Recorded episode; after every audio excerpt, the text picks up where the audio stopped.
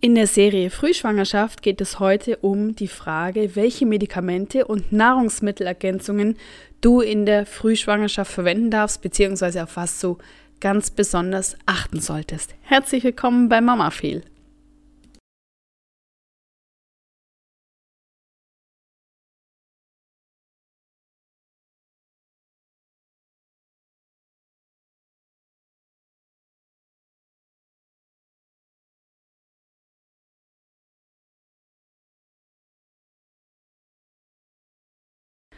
Falls du heute zum ersten Mal zuhörst, dann möchte ich mich ganz kurz vorstellen. Mein Name ist Stefanie Waller. Ich bereite Frauen und Paare auf die Geburt ihres Kindes vor, sodass sie die Geburt als etwas Wunderbares, Selbstbestimmtes, Schönes, Positives und Angstfreies erleben können. Und das mache ich online mit Hilfe eines Online-Geburtsvorbereitungskurses, der sich Geburtsvorfreude nennt, oder mit Hilfe einer online individuellen Geburtsvorbereitung, die nennt sich Meine Geburt oft auch in Kombination mit Geburtshypnose. Alles, was du dazu wissen möchtest und solltest, findest du auf meiner Homepage www.geburtsvorfreude.com. Den Link dazu findest du auch in den Show Notes. Und heute möchte ich mit dir in der Serie Frühschwangerschaft darüber sprechen, was für dich wichtig ist im Hinblick auf Medikamente und Nahrungsmittelergänzungen. Und prinzipiell gesagt, es gibt keine Notwendigkeiten, dass du während der Schwangerschaft irgendwelche Arzneien, Vitamine oder sonstigen Nahrungsmittelergänzungen einnimmst. Und wenn, dann solltest du dies immer ausschließlich unter ärztlicher Anordnung machen und auch ein sehr gut informierter Apotheker oder eine gute, eine gut informierte Apothekerin kann dich, äh, kann dir immer gut Auskunft geben und auch ausführliche Auskunft geben über Wirkung und unerwünschte Nebenwirkungen von Medikamenten. So, das heißt nichts anderes als, wenn du bisher regelmäßig Medikamente eingenommen hast, dann ist es, wenn du weißt, dass du nun schwanger bist, wichtig, dass du Rücksprache mit deinem Arzt oder mit einem Apotheker hältst, der oder die dir sagt, wie du nun mit diesen Medikamenten fortfahren kannst. Beim Thema Schilddrüsen unter- oder Überfunktion oder beim Thema Hashimoto ist es so, dass deine Schilddrüsenhormone, das ist ein Präparat, das du weiterhin verwenden kannst, auch in der frühen Schwangerschaft. Zumindest dann, wenn es sich um ein T3-Präparat handelt. Wenn du T4 zugeführt äh, bekommst durch die Schilddrüsenbehandlung, ähm, dann ist es in der Regel notwendig, dass du das nicht weiternimmst. Allerdings mach auch das, also setze es nicht von dir aus einfach ab oder weil ich dir das jetzt sage, weil ich bin keine Ärztin, sondern halte da unbedingt Rücksprache, entweder mit deinem Gynäkologen, mit deiner Gynäkologin oder mit deinem Endokrinologen oder deiner Endokrinologin.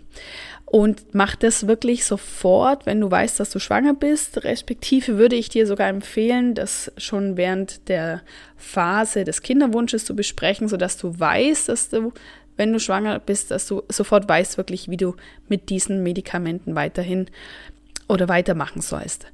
Gerade auch bei den Schilddrüsenhormonen ist es so, dass mit Beginn der Schwangerschaft die Dosierung sehr häufig verändert wird. Es wird nach oben oder unten korrigiert.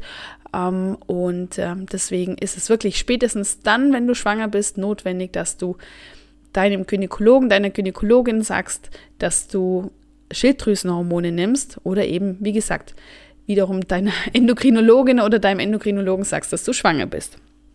Aber dadurch, dass dein Frauenarzt, wenn du schwanger bist, dich automatisch auch fragen wird, was du schon nimmst, spätestens zu dem Zeitpunkt und auch die Schilddrüsenhormone im Blutbild überprüfen wird, ist es dann sowieso Thema. Nur dass du es weißt, Schilddrüsenhormone nicht absetzen.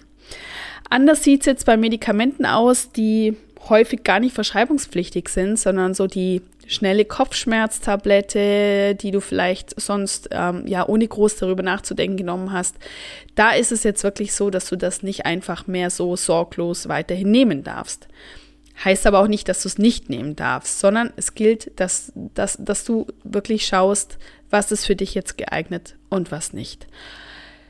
Wo findest du diese Informationen? Natürlich entweder bei deinem Arzt, bei deinem Apotheker oder wenn du jetzt zu Hause bist und keinen Arzt oder Apotheker in deiner Nähe hast, findest du entweder in, im Beipackzettel die Informationen ob du dieses Medikament in der Schwangerschaft und das geht auch in der Regel einher mit der Stillzeit, ob du das in der Stillzeit und in der Schwangerschaft nehmen darfst.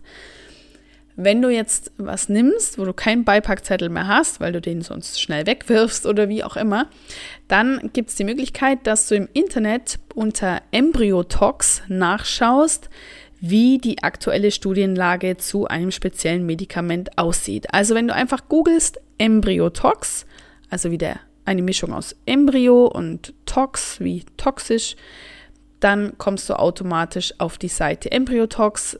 Wie gesagt, da findest du zu Wirkstoffen und zu Medikamenten immer die Studien, die es dazu gibt und die Empfehlung, ob es benutzt werden sollte während der Schwangerschaft oder nicht. Du wirst leider, leider feststellen, dass sehr vieles nicht geeignet ist für die Schwangerschaft. Das hat auch einen sehr einfachen und nachvollziehenden Grund, denn für die Empfehlung ja oder nein muss es ja immer Studien geben. Und jetzt musst du dir einfach mal vorstellen, wer sich für solche Studien zur Verfügung stellt. Das müssten ja Frauen sein, die schwanger sind und die durch diese Studie mm, ja, ähm, die Gefahr in Kauf nehmen, dass ihrem ungeborenen Kind was passiert. Und wie du dir vorstellen kannst, wenn du einfach mal selber nachdenkst, ob du dich für so eine Studie zur Verfügung stellen würdest, ja, da kann man sich ganz gut vorstellen, dass es natürlich nicht so viele Studien gibt dazu. Deswegen tendenziell sind die meisten Medikamente nicht äh, empfohlen. Und äh, also greif wirklich nicht einfach so wie vielleicht, vielleicht, vielleicht sage ich es mal, bisher zu Pillen, Tabletten und scheinbar auch normalen Schmerzmitteln, weil einfach der Zugang dieser Wirkstoffe zu deinem heranwachsenden äh, Kind, es ist wie eine offene Autobahn.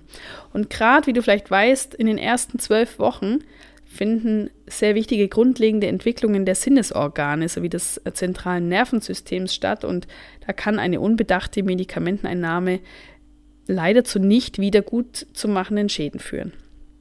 Wenn du jetzt sagst, naja, jetzt bin ich ganz frisch schwanger und ich habe aber noch, als ich es noch nicht wusste, dass ich schwanger bin, ich sage jetzt irgendwas, eine Aspirin genommen.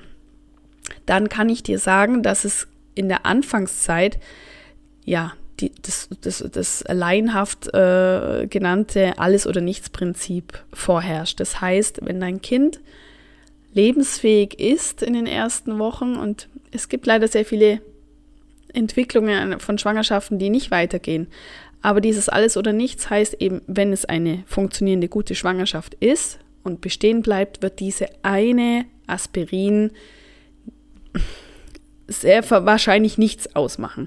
Es geht auch hier, wie so häufig, um die Menge der Wirkstoffe. Das heißt, eine Aspirin, ich sage ich jetzt mal, wird noch nicht äh, eine große, also wird noch keinen großen oder auch keinen Schaden hinterlassen, aber bei einem Medikamentenmissbrauch, bei einem verstärkten Einnehmen von, von Wirkstoffen, die schlecht fürs Baby sind, äh, kann das sehr, sehr wohl auch einen schlechten Ausgang für das Kind haben. Also nicht äh, in Panik ausbrechen, wenn du jetzt frisch schwanger bist und dir denkst, ich habe ja da was genommen. Genau, aber trotzdem ist es ja doch so, dass äh, viele Frauen dann, wenn sie schwanger sind, anfangen mal zu überlegen, was sie denn so zu sich nehmen. Das betrifft ja nicht nur Medikamente, sondern ähm, darüber werden wir auch an anderer Stelle noch sprechen, auch Schadstoffe wie Nikotin, wie Koffein, wie Alkohol. Und äh, das ist gut, das ist wichtig fürs Baby. Und gleichzeitig ist es doch wirklich auch erwähnenswert, oder? Dass wir uns das manchmal gar nicht so selber so wert sind, darauf zu achten, was wir so zu uns nehmen. Und wenn wir schwanger sind, dann doch. Deswegen, ich appelliere daran, dass wir auch als Frauen auf uns achten, wenn wir nicht mehr schwanger sind, wenn wir nicht mehr stillen, sondern wenn wir wieder nur für uns selber verantwortlich sind, dann, ja, warum achten wir dann nicht auch ein bisschen besser auf uns? Also Medikamente, Vorsicht und bei Unwissenheit Embryotox, Arzt oder Apotheker befragen oder natürlich auch eine Hebamme, ganz klar. Zum Thema Nahrungsmittelergänzungen. Es ist so, dass du sicherlich schon von Folsäurepräparaten gehört hast. Das ist ein Thema, was immer wieder thematisiert wird. Auch die, ähm, das Thema Jodpräparat. Aber fangen wir mal mit dem Folsäure an. Denn es ist mir wichtig, auch nochmal an der Stelle aufzuklären, dass wenn du jetzt frisch schwanger bist das, und, und das hörst, dann ist der optimale Zeitpunkt für eine Folsäuresubstitution, also Ergänzung von Folsäure, die optimale Zeit ist leider längst vorbei, weil der positive Einfluss auf das Neuralrohr endet mit der vierten Entwicklungswoche des Kindes, weil sich da bereits dieses Neuralrohr schließt. Und die Folsäure hat einen positiven Einfluss auf die Entwicklung des Neuralrohrs. Das heißt, es kann sein, dass wenn du zu wenig Folsäure in deinem Organismus hast, dass es dann zu Schäden kommen kann. Aber wichtig ist mir gleich an der Stelle zu sagen, dass Fehlbildungen aufgrund von einem Folsäuremangel sehr, sehr selten sind. Also wenn du jetzt frisch schwanger bist und sagst, ich habe noch nie in meinem Leben was von einem Folsäurepräparat gehört und ich habe auch während des Kinderwunsches keine Folsäure genommen, dann nicht, äh, nicht in Panik verfallen. Die Gefahr, dass dein Kind Schäden davon trägt, weil du dieses Präparat nicht genommen hast, sind eben wirklich sehr, sehr gering. Aber dennoch wollen wir ja ähm, versuchen, was möglich ist in einer Schwangerschaft, die sowieso sehr wenig, auf die wir sehr wenig Einfluss haben grundsätzlich, wollen wir ja schauen, dass wir alles Mögliche tun, damit unser Kind wohl gedeiht und gut wächst. Und deswegen ist es also absolut sinnvoll, Folsäure schon während der Zeit des Kinderwunsches einzunehmen insbesondere dann, wenn man länger die Antibabypille vorher genommen hat. Also wenn diese Information für dich gar nicht neu ist oder vielleicht jetzt auch ein bisschen spät kommt, vielleicht nimmst du zumindest das in die Hand, dass du Freundinnen oder Bekannten, die, von denen du weißt, dass sie schwanger werden wollen, dass du sie darauf hinweist, dass sie doch Folsäure substituieren sollen. Folsäure ist total einfach zu bekommen in Tablettenform. Das bekommt man nämlich rezeptfrei, sogar in den Drogerien für wenig Geld. Also der Zugang ist für uns alle gegeben. Das ist nichts, was man sich verschreiben lassen muss. Aber man kann auch mit der Ernährung sehr viel dazu beitragen, dass Folsäure genügend im Körper vorhanden ist, indem man zum Beispiel Brokkoli isst oder auch Haferflocken haben sehr viel Folsäure. Mm, wie viel Folsäure du tatsächlich zu dir nehmen solltest. Das ist, ja, da schwanken so die Angaben, die liegen irgendwo zwischen 200 Mikrogramm und 600 Mikrogramm pro Tag. Und zum Beispiel 200 Gramm Brokkoli haben schon bereits 200 Mikrogramm Folsäure. Also 200 Gramm Brokkoli am Tag und dann brauchst du kein ähm, Folsäurepräparat kaufen. Zum Thema Jod, äh, Jodzufuhr. Das ist, ähm, Jod ist ein Thema, das gerade in Deutschland, aber auch in Österreich und in der Schweiz ein Thema ist, das sowieso immer irgendwie Relevanz hat, weil wir in unseren Ländern von, ja, man könnte das als Jodmangelgebiet bezeichnen. Also das ist das, was hier vorherrscht. Also wir sind alle ein bisschen mit Jod äh, unterversorgt anscheinend, aber wir müssen natürlich trotzdem sagen, dass schon sehr viele Lebensmittel immer mit Jod ähm, versetzt sind. Also zum Beispiel Dünger fürs Gemüse, da ist Jod zugesetzt und sobald unser Gemüse gedüngt ist, ist es auch im Gemüse mit drin, das wir dann essen. Tierfutter ist mit Jod versetzt. Wenn man dann das Fleisch isst, ist man da auch schon wieder äh, besser versorgt. Aber auch Mineralwasser kann jodiert sein und beim Bäcker und beim Metzger ist sehr viel Jod drin und sowieso ähm, ist jodiertes Speisesalz ja was, was empfohlen wird. Also äh, wir nehmen schon sehr viel Jod zu uns. Ein Jodmangel, ganz klar, kann zu fetalen Gehirnentwicklungen führen. Das ist bekannt. Aber eine Überdosierung kann also auch toxische Erscheinungen zur Folge haben. Das wird ganz selten erwähnt. Und ähm, ja, wenn man zu viel Jod zu sich nimmt, dann kann das zu einer Schilddrüsenüberfunktion führen, die also in der Regel auch entweder behandelt werden muss oder die sich auch nicht gut auf, schon allein auf das Thema Kinderwunsch oder ja überhaupt schwanger werden auswirken kann. Also gerade auch wenn man eh mit der Schilddrüse mit der Schilddrüsenfunktion Probleme hat, muss man da wirklich auch mit dem Jod aufpassen und immer Rücksprache mit äh, dem äh, Endokrinologen halten.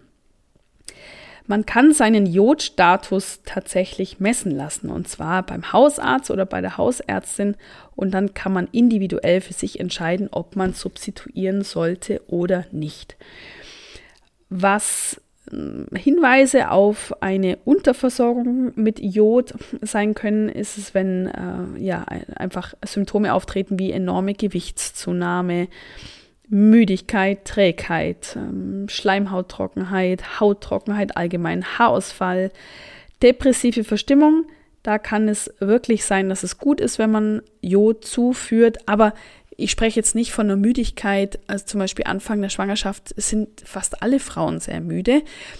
Das heißt jetzt nicht sofort, wenn du das Gefühl hast, du bist müde, dass dir Jod fehlt. Ich hoffe, das ist zu verstehen. Es können einfach Hinweise sein und etwas, dass du das im Hintergrund und im Hinterkopf behältst und vor allem auch, ja, auch aufgeklärt bist, wenn du mit deinem Arzt oder deiner Ärztin über das Thema Jod zum Beispiel sprichst, dass du einfach auch so ein bisschen weißt, was denn da dahinter stecken kann. Und Jod ist nicht nur in all diesen ähm, Dingen drin, die ich dir gerade vorhin genannt habe, also vielleicht schon im Mineralwasser oder auch im, im Speisesalz, sondern im Seelachs ist es sehr viel drin, im Feldsalat, in Milchprodukten und in Algen. Also von dahingehend sind wir in der Regel recht gut versorgt mit Jod. Ja, aber wie gesagt, das kann ein Thema sein. Ähm, ich bin also, das möchte ich sagen, jetzt nicht dagegen, dass man Nahrungsmittelergänzung zu sich nimmt, dass man die Vitaminpräparate, die Schwangerschaftsvitaminpräparate nimmt, die vom Frauenarzt oder von der Frauenärztin ähm, empfohlen werden. Um Gottes Willen, überhaupt nicht. Ich bin da äh, ein Fan davon, dass wir uns als Frauen Gedanken machen, was wir brauchen in dieser speziellen Zeit. Nicht nur für die Entwicklung unseres Babys, denn das Baby nimmt sich schon sehr viele Nährstoffe aus deinem Körper raus, sondern aber auch dafür, dass wirklich immer Nachschub da ist in deinem Körper und dass auch du weiterhin gut versorgt bist mit diesen Nährstoffen, dass es dir weiterhin gut geht, dass du eine möglichst schöne Schwangerschaft hast, wo du dich auch wohlfühlen kannst und wo du hoffentlich möglichst viel Energie hast, gute Laune und äh, ja, einfach auch diese spezielle Zeit genießen kannst. Und das war es auch schon zum Thema Medikamente und Nahrungsmittelergänzungen. Und ich freue mich ganz fest, wenn ich dich in einer weiteren Folge hier begrüßen darf, entweder in der Serie Frühschwangerschaft oder auch ein anderes Thema rund um das Thema Mama werden oder später dann auch um das Thema Mama sein. Alles Liebe, alles Gute für dich und bis ganz bald und alles Liebe, deine Stefanie.